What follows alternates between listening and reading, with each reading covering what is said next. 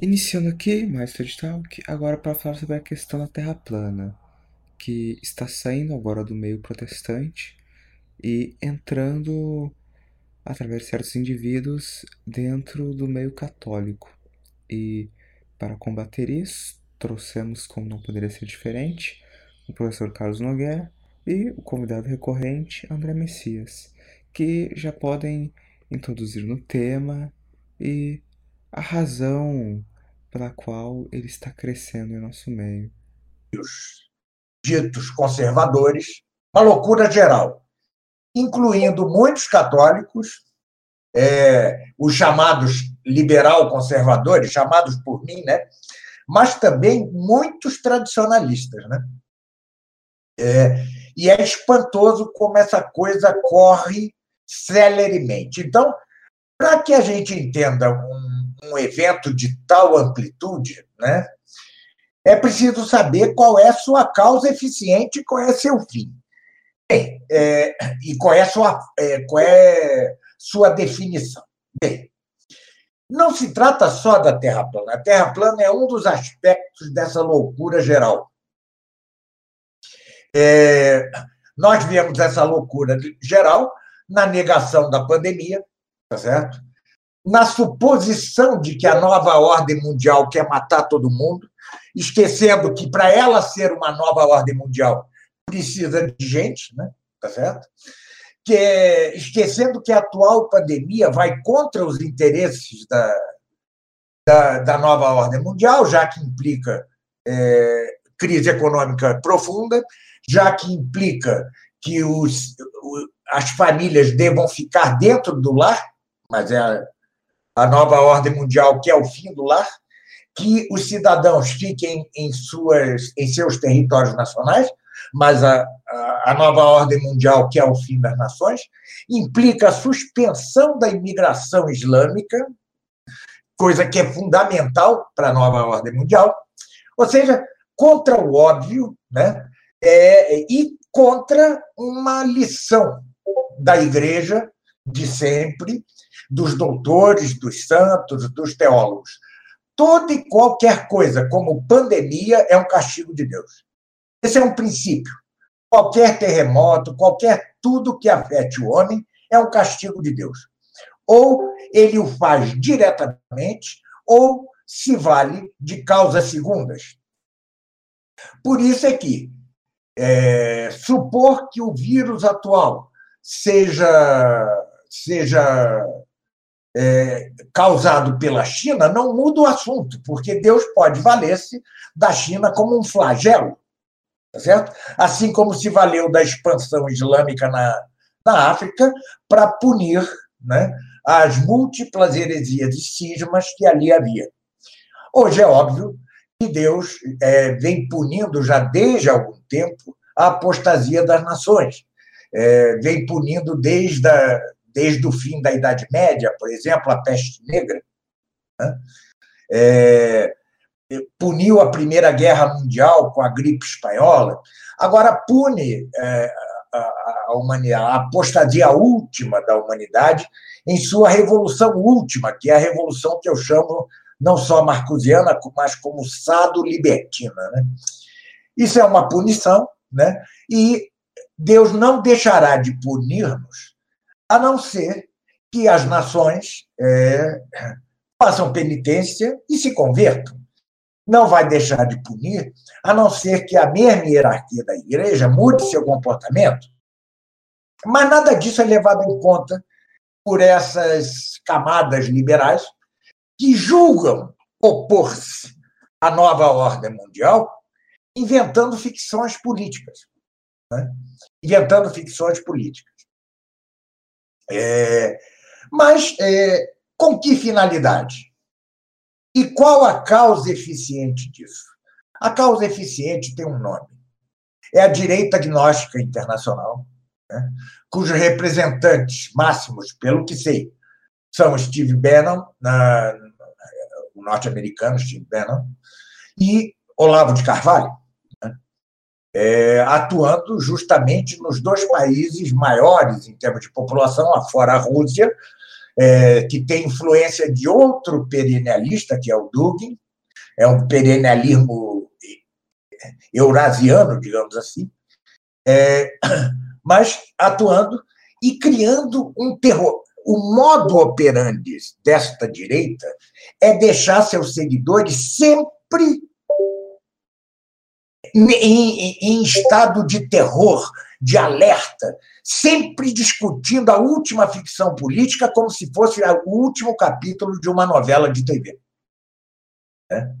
Agora vocês viram essa coisa do WhatsApp, né? Que bobagem, que bobagem.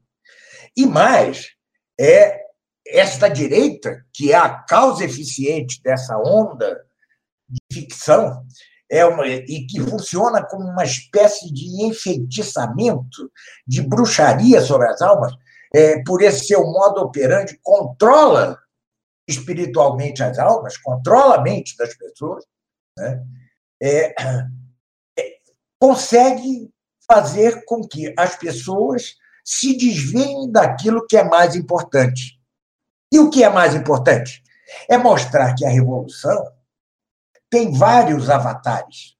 Um deles é a nova ordem mundial. Outro é esta mesma direita que se opõe à nova ordem mundial, como é, se se tratasse de, da, da peleja de duas cabeças da mesma hidra. É, e é impressionante. Vejo homens que eu supunha sensatos cair nisso, cair nessa história, cair nessa lorota. E mais, mesmo depois de traições patentes de suas mesmas lideranças, por exemplo, é, Trump, depois de perder e perder, perdeu mesmo na eleição, é, instiga seus seguidores a, a agir é, loucamente no Capitólio, para depois dizer que a transição de governo se dará tranquilamente. O mesmo no Brasil. Né? Bolsonaro instigou as massas, instigou seus seguidores a fazer loucuras em Brasília e em todo o Brasil, e para depois fazer um acordo com o Centrão né? e ficar tentar governar sem ser é, impedido. É, ou seja, claro que Trump e Bolsonaro, até porque são estúpidos, né? É, Bolsonaro é, é, o estúpido mor, mas é, Trump tampouco deixa de ser estúpido, uma figura caricata, um bufão, com aquele tupete, aquela, aquela maquiagem, aquelas operações plásticas, né? aquela cara de mal. Tudo isso é, é bufone, bufonaria, é, são bobos da corte. É claro que eles são elos apenas, eles são só causas segundas disso. É mais, a causa eficiente está nos, é, nos, nas oficinas de bruxaria da direita gnóstica, que, as, que soube, que aprendeu é, a dominar mentes, almas em todo o mundo. E é, a finalidade deles? A finalidade deles é atingir seus próprios objetivos. Né?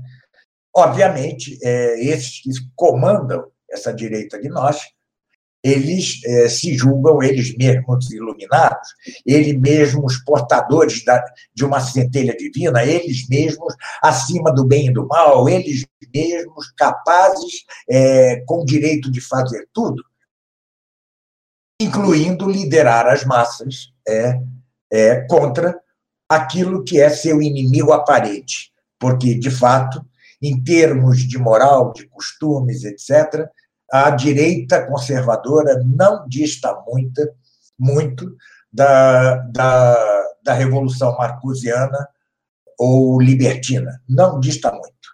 É, além do mais, tem como esta uma visão imanente da história. A história tem, por fim, algo imanente não, e não algo transcendente. Quando nós, os católicos, devemos repetir e repetir que a história tem, por fim, antes de tudo, a Deus mesmo, né? ou seja, a, a um louvor externo, a uma glorificação externa a Ele, é, e depois a completação dos, do número dos eleitos. Dos eleitos. Já se lê é, no Novo Testamento que tudo, incluindo a história, é propter electos, é, para os eleitos. Bem, incluindo a história. É, a, a Terra plana, e não só a Terra plana, mas também é, que a Terra esteja é, imóvel no centro do universo, é, são parte dessas ficções criadas por esses líderes é, é, enfeitiçadores, por esses líderes perennialistas, por esses líderes é, obscuros, né? De fins e de intenções obscuras em sua relação com, seu, com seus seguidores. Né?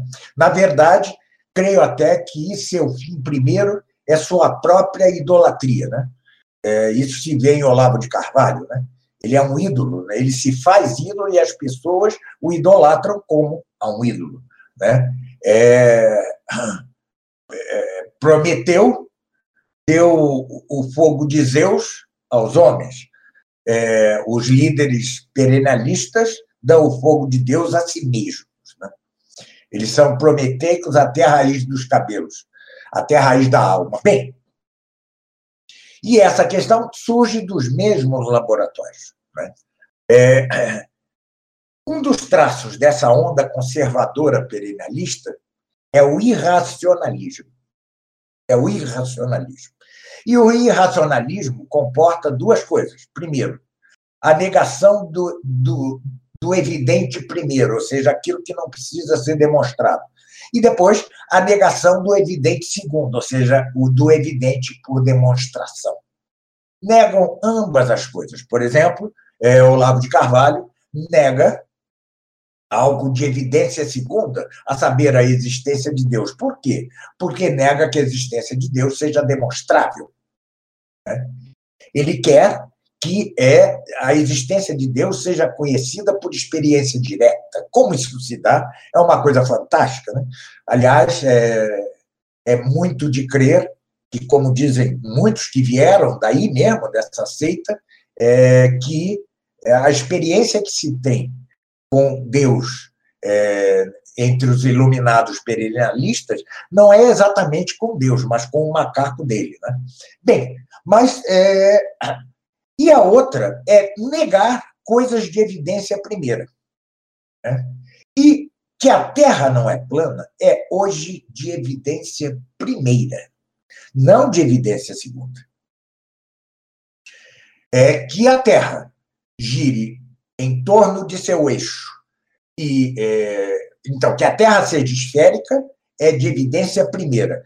Que a Terra gira em torno de seu eixo, em torno do Sol, é de evidência segunda. É, mas ambas são evidentes. E é, querem negar. Olavo de Carvalho, que não é burro, é, é tudo menos burro, estimula até o terraplanismo sem nunca aderir a ele. Esse é outro modo de, é, operandi, de operar dessa seita, né, dos líderes dessa seita. Estimula sem aderir propriamente. Né?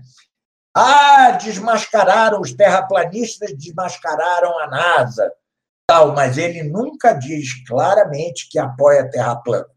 E são jogos é, é, é para alimentar essas constantes ficções políticas, essas constantes novelas, essa deixa que deixam as pessoas sempre em suspense, em alerta, falando disso. Não pensem em outra coisa. Não pensem em outra coisa. Ao mesmo tempo que idolatram seus ídolos. Bem, é, então comecemos pelo que é de evidência segunda. Ou seja, que a Terra gira em torno de seu eixo e gira em torno de seu sol, do Sol. Gira em torno de seu eixo com movimento de rotação e gira em torno de seu eixo com movimento de translação.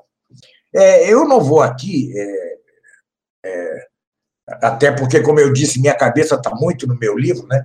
eu vou aqui cingir-me a, neste caso, a dar um exemplo fabuloso que o padre Caldeirão dá em seu curso de física é um livro esotérico, né? não exotérico, só para os alunos dele, não foi publicado.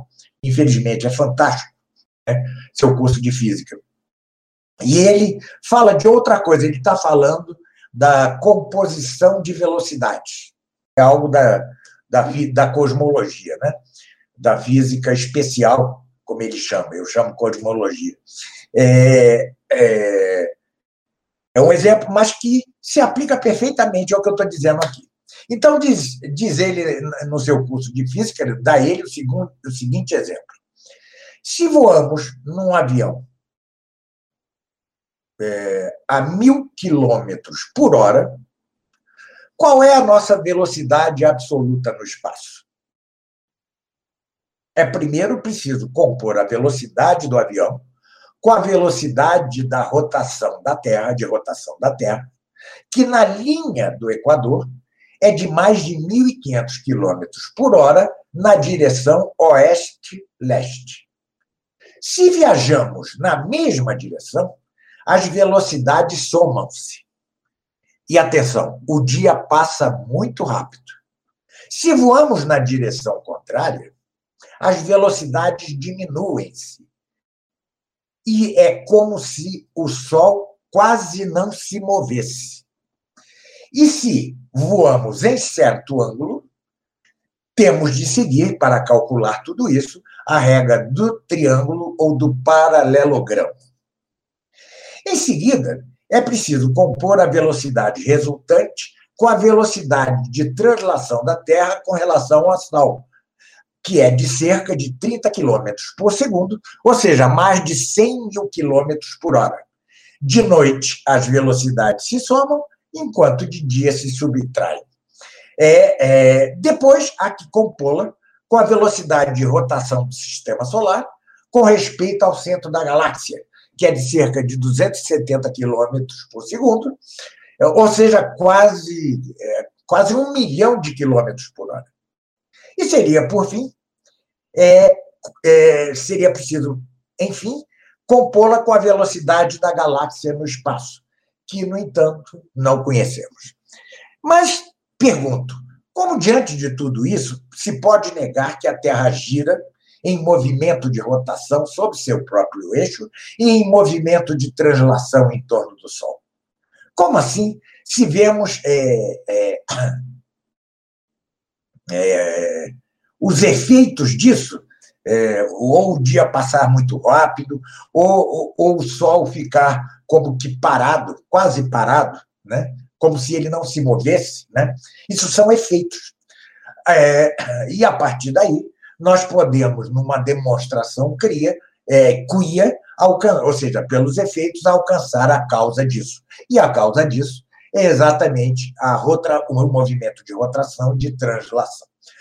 É, obviamente, é, é, se. É, bom, que a, que a Terra se move e não esteja parada, alguns arguem que, vá, que vai contra é, um dogma de fé, e que a igreja é, puniu justamente Galileu por isso. Olha, é, eu, eu tenho um vídeo no YouTube que se chama Os Quiprocós é, do caso Galileu. Né?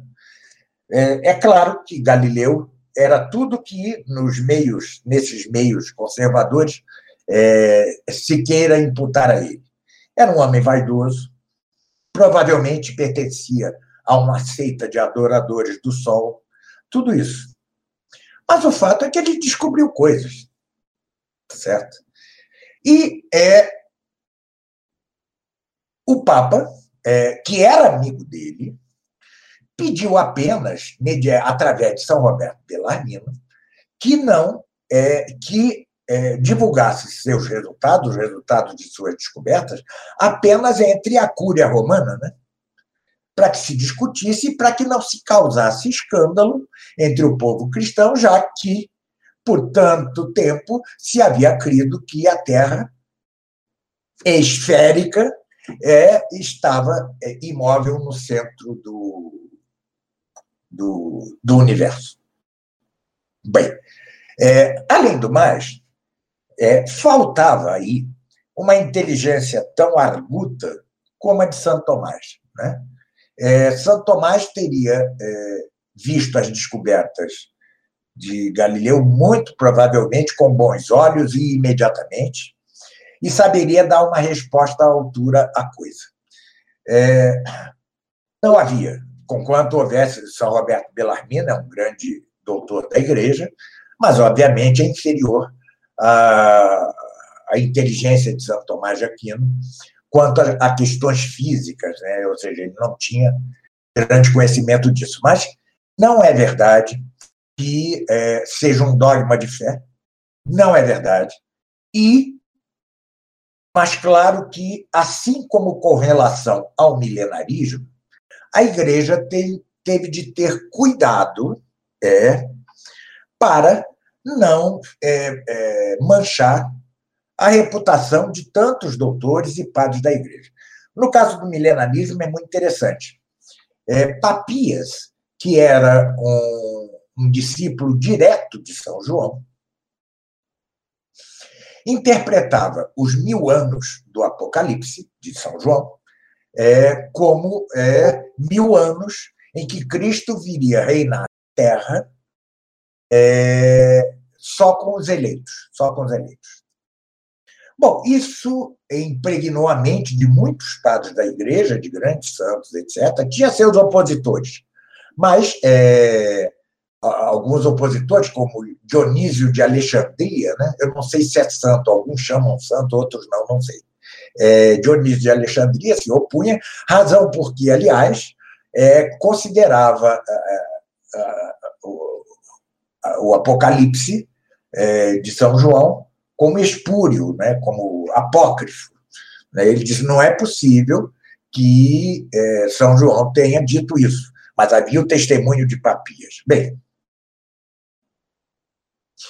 é, o, o magistério da igreja condenou o milenarismo tipo judaico, tá certo? Ou seja, absolutamente terreno, sem nenhuma transcendência. É, mas contentou-se com a crítica que lhe fez inicialmente São Jerônimo, né?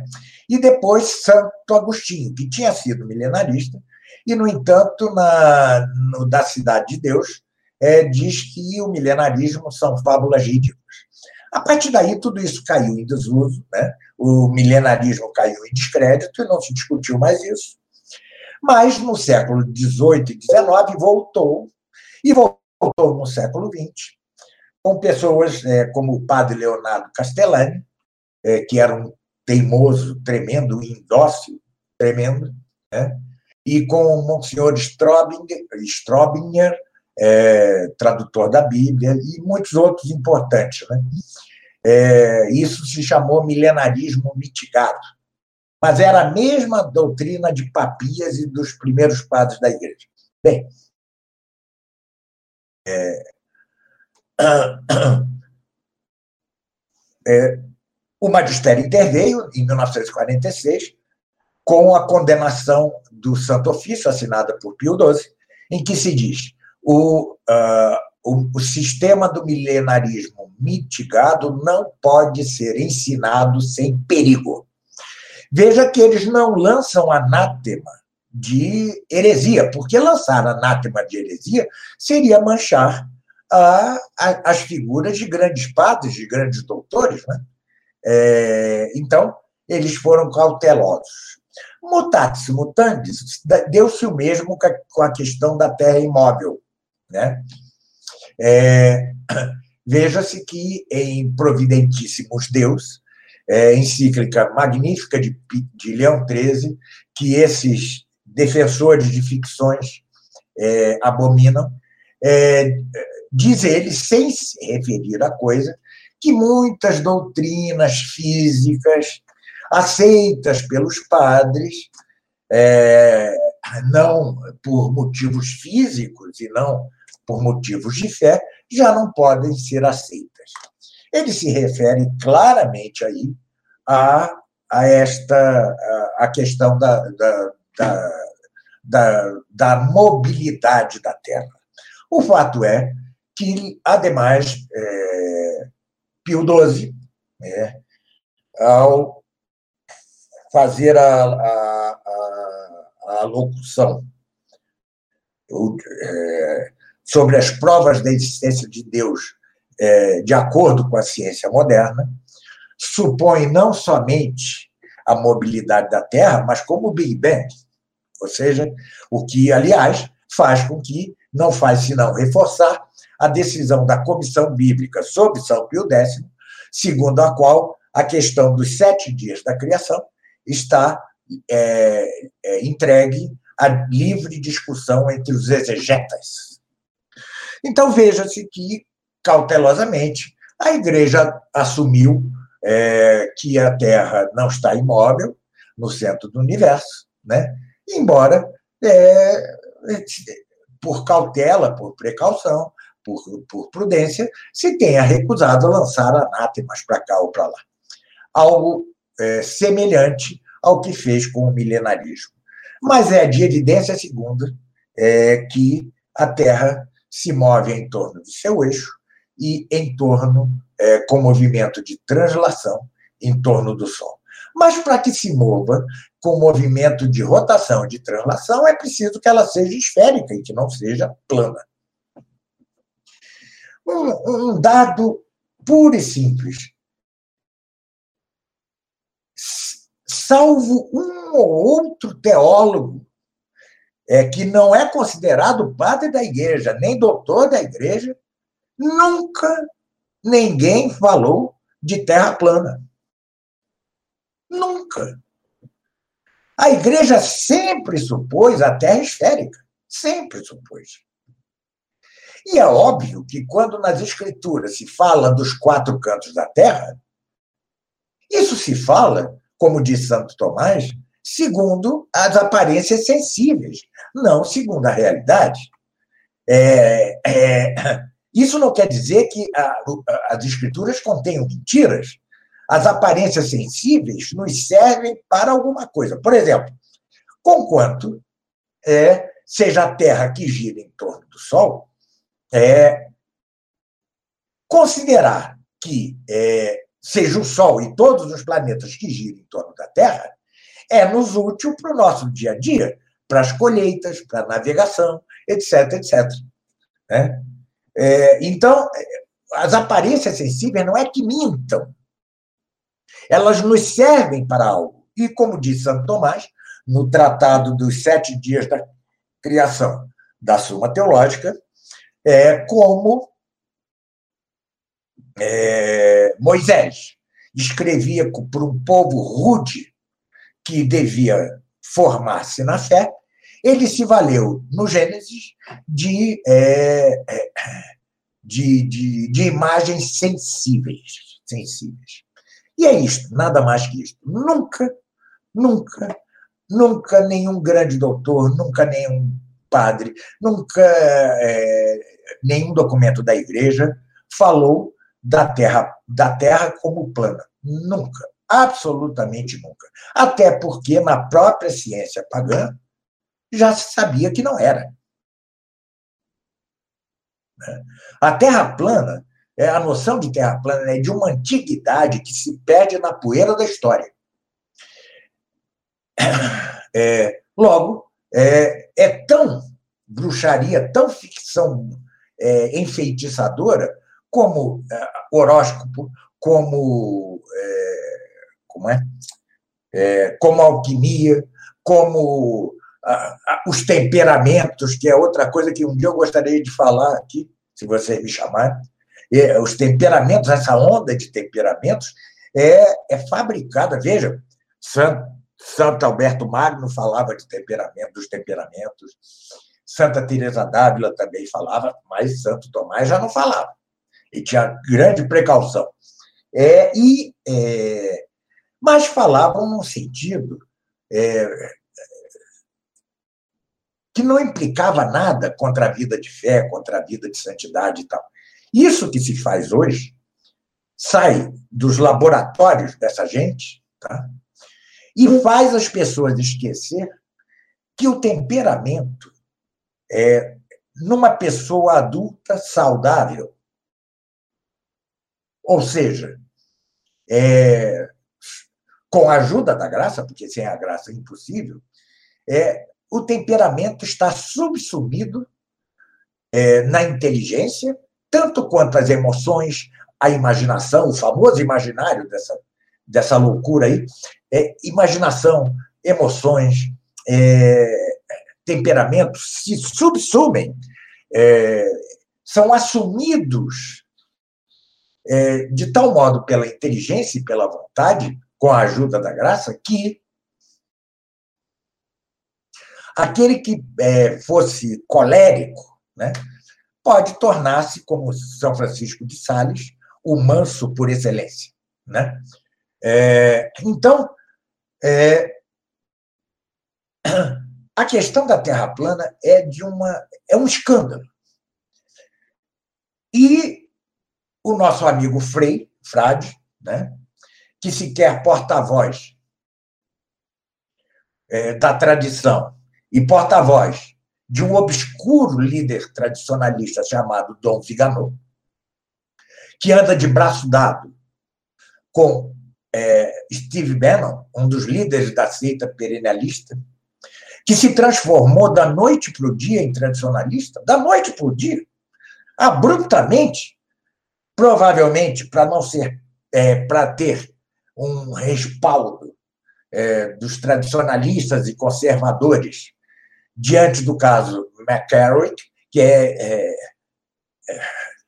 é, com respeito ao qual ele também tinha responsabilidade, ele era o núncio apostólico dos Estados Unidos, é, é, e que participa de atos ecumênicos de apoio a Trump, rezando junto com judeus, com, com, como é? com ortodoxos, com ateus, com Alex Jones, e com, ou seja, é um homem obscuro e o porta-voz entre nós dele é este famoso frade.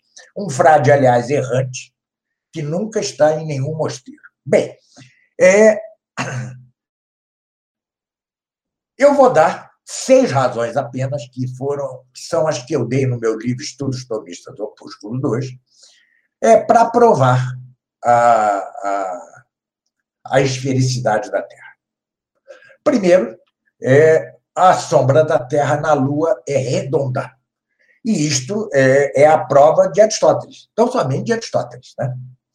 Os eclipses lunares acontecem quando o Sol projeta a sombra da Terra na Lua. E tal sombra é sempre convexa, circular. Se a Terra fosse plana, deveria haver, ao menos, ocasiões em que a sombra fosse oval ou até uma linha fina, que apareceria quando o Sol estivesse alinhado com a borda do disco terrestre. Claro, eles vão responder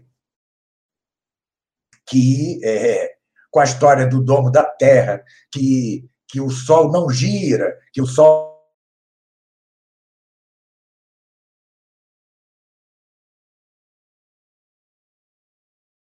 Aristóteles é,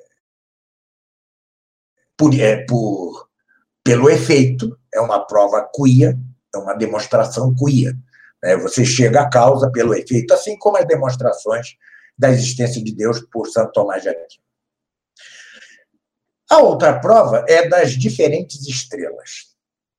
Com efeito, à medida que um viajante se move, se desloca para o norte ou para o sul, passa a ver as estrelas nascer e pôr-se em diferentes horários e atingir alturas em relação, atingir diferentes alturas com relação ao horizonte, até o ponto em que surgem constelações que são exclusivas do hemisfério norte ou exclusivas do hemisfério sul.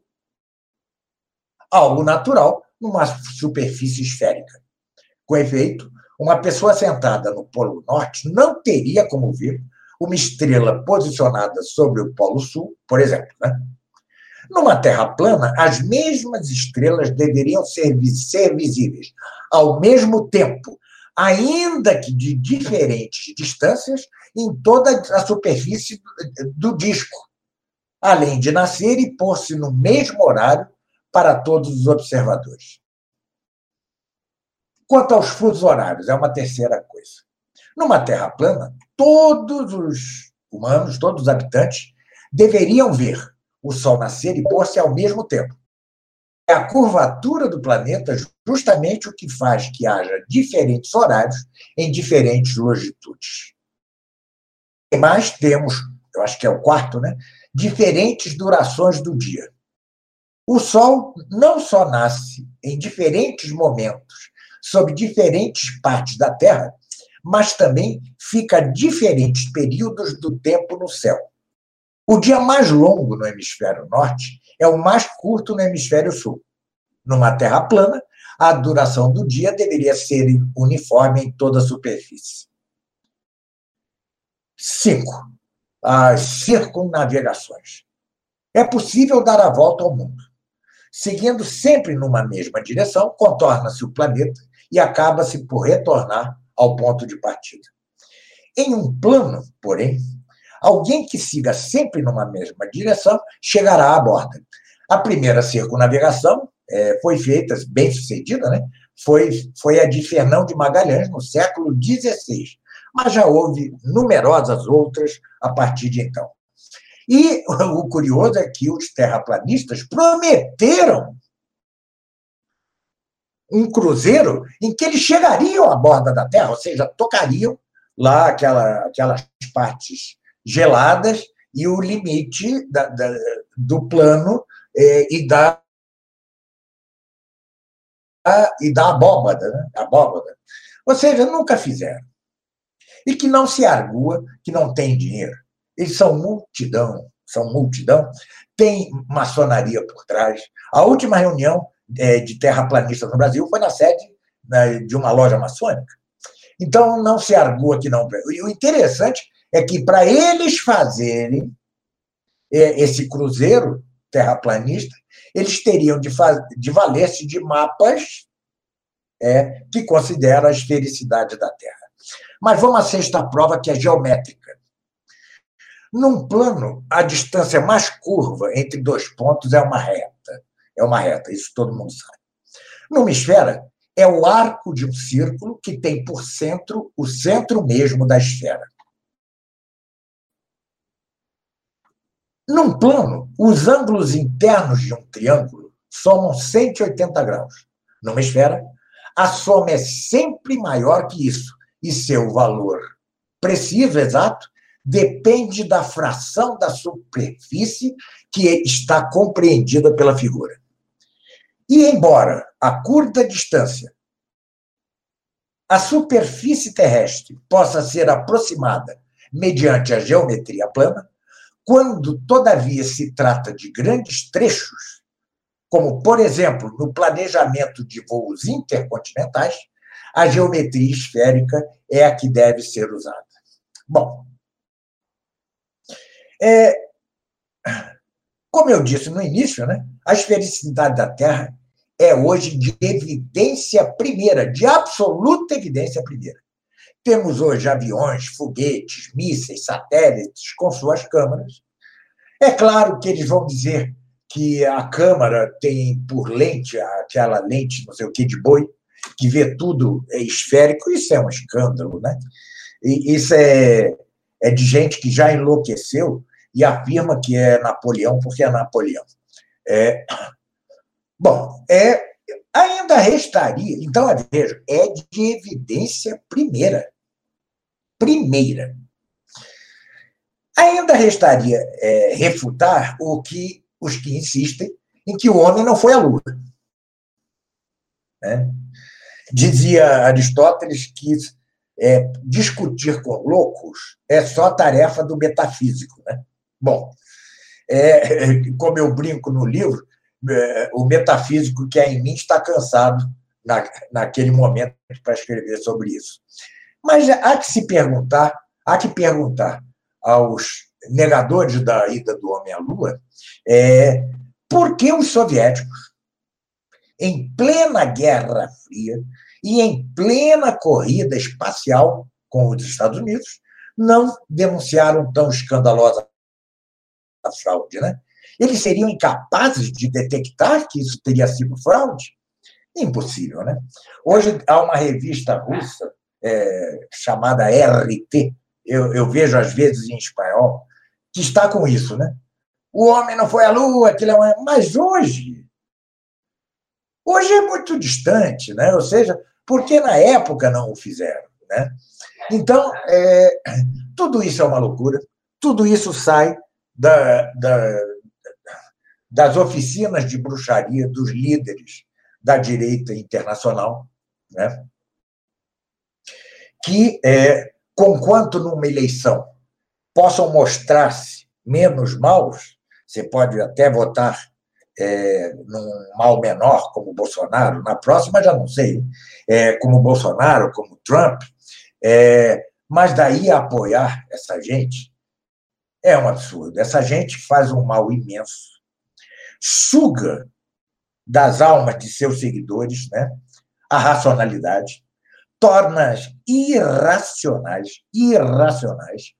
E este monge, este frade referido, né, é a prova maior disso. Né? É, eu vi, eu tive a pachorra de, de ouvir um vídeo dele né, no YouTube, onde ele defende a Terra plana. É, é escandaloso que pessoas com razoável nível de formação, pessoas catequizadas, mesmo no ambiente tradicional, né, ou seja, não no ambiente deletério da catequização modernista, mesmo elas sigam atrás desse, sigam as ordens desse homem.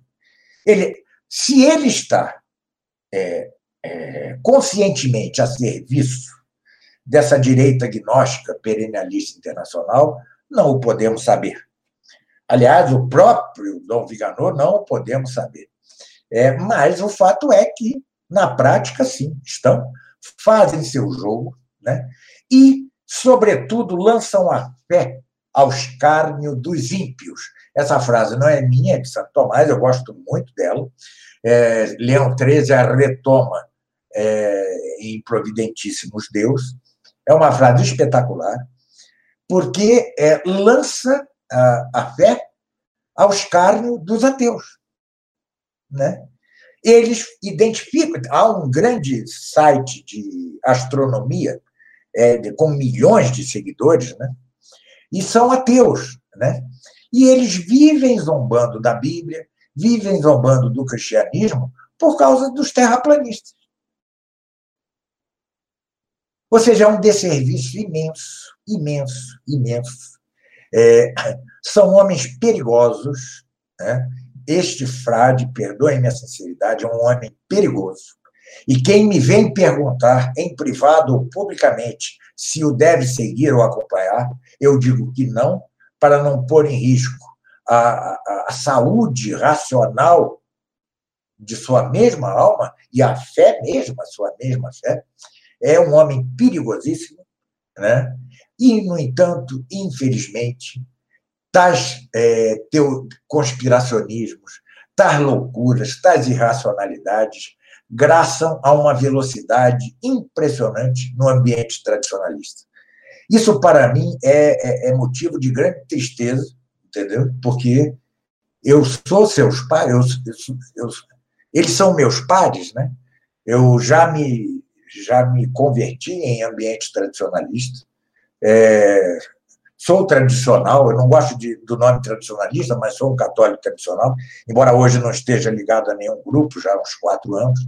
É, o fato é que considero os meus, pares meus. E, no entanto, é, a repugnância que, que me vem entrando com relação a tudo isso é crescente. Ontem mesmo tive de bloquear um fiel tradicionalista tive de bloquear. Né? É, além do mais, é, esses os que, se, os que dão ouvidos, sejam tradicionalistas, católicos, conservadores ou nada, que dão ouvidos a esses bruxos é, da gnose internacional, agem eles mesmos como iluminados, são de uma arrogância impressionante. Às vezes são jovenzinhos de 21 anos, é, que são capazes de ofender homens velhos é, que passaram a vida estudando, que dedicaram sua vida ao estudo. É, sem, claro que ele pode discordar dele, mas com certa elegância. E antes de que ele possa fazê-lo, ele deve estudar. Com 21 anos você não é nada. Você não é nada. Salvo exceções. Há exceções. Tomás era uma exceção. Mas Então, é um ambiente deletério. É, eu, cada vez mais, é, é, eu, eu confesso que eu sempre achei que nós estávamos caminhando para o anticristo. Né? Sempre achei. Quando começou certa coisa católica na Polônia, na Hungria, quando eu via a Liga Cristo Rei aqui no Brasil é, parecer caminhar no sentido tradicional, é, Cristo Rei e tal, eu confesso que eu tive certa ilusão. Né? Mas depois que eu vi o verdadeiro caráter dessa gente, né? porque quando se tratou de, de enfrentar Olavo de Carvalho, eles correram é, é, não só de medo, mas mostrando exatamente que são da mesma seita, né? e que tudo aquilo que eles me faziam fazer, vai lá, professor, grava um vídeo criticando duramente o Vaticano II e tal, tudo isso. Era uma maneira de envolver-me, eu, tolamente, meia culpa, deixei me envolver. Então, eu, por certo tempo, achei que a, a coisa poderia ter, como diria o cardeal Pide Poitiers, uma reversão provisória, um acidente é, é, é, reversivo na marcha para o anticristo. Mas hoje, é, sobretudo quando vejo que é, meios católicos tradicionalistas estão a serviço da direita gnóstica internacional, saibam disso ou não, porque repetem suas ficções. Os padres, em vez de dizer a todos, e era esse seu dever, a todos, aos governantes, etc., ou se arrependem e se convertem a Deus, ou os castigos de Deus continuarão. Em vez de dizer isso, se aliam vergonhosamente a essas ficções horrorosas, irracionais, e lançam a fé ao escárnio dos ímpios. Né? Então, é, hoje eu tenho praticamente certeza, certeza a gente não pode ter, mas absoluta, porque eu não tenho luz profética, mas eu posso dizer que eu tenho como altamente provável que estamos mesmo em marcha batida para o anticristo. Né? Quanto tempo vai demorar essa marcha? Ninguém sabe. 50, 100, 200, 300 anos? Ninguém sabe. É, o padre Calderon, em seu livro Prometeu, é, calculava cerca de 100 anos é, a partir do Concílio Vaticano II. E depois de, mas não devemos. Aí ele brinca, ele brinca com a sua própria afirmação. É, não podemos saber, mas que essa marcha e preparemos-nos para o sofrimento. Né? É, um dos sinais dessa marcha é que não só a terceira revolução, a saber, a revolução é, sado-libertina ou marcosiana, é vitoriosa, não só isso, e hegemônica, mas porque tudo quando poderia haver de saudável reação cristã e racional a essa revolução vitoriosa, está sendo galvanizado por inimigos tão perigosos quanto essa revolução é, libertina. Enfim, é isso o que eu teria a dizer. Desculpem se eu não tenho muito a dizer. Realmente, é, de fato, estou com a cabeça no livro. Por incrível que pareça, enquanto eu falo aqui, volta e meia me vem passagens do livro, mas é, espero ter ajudado de alguma forma. Boa noite, obrigado pelos ouvidos e até uma próxima vez.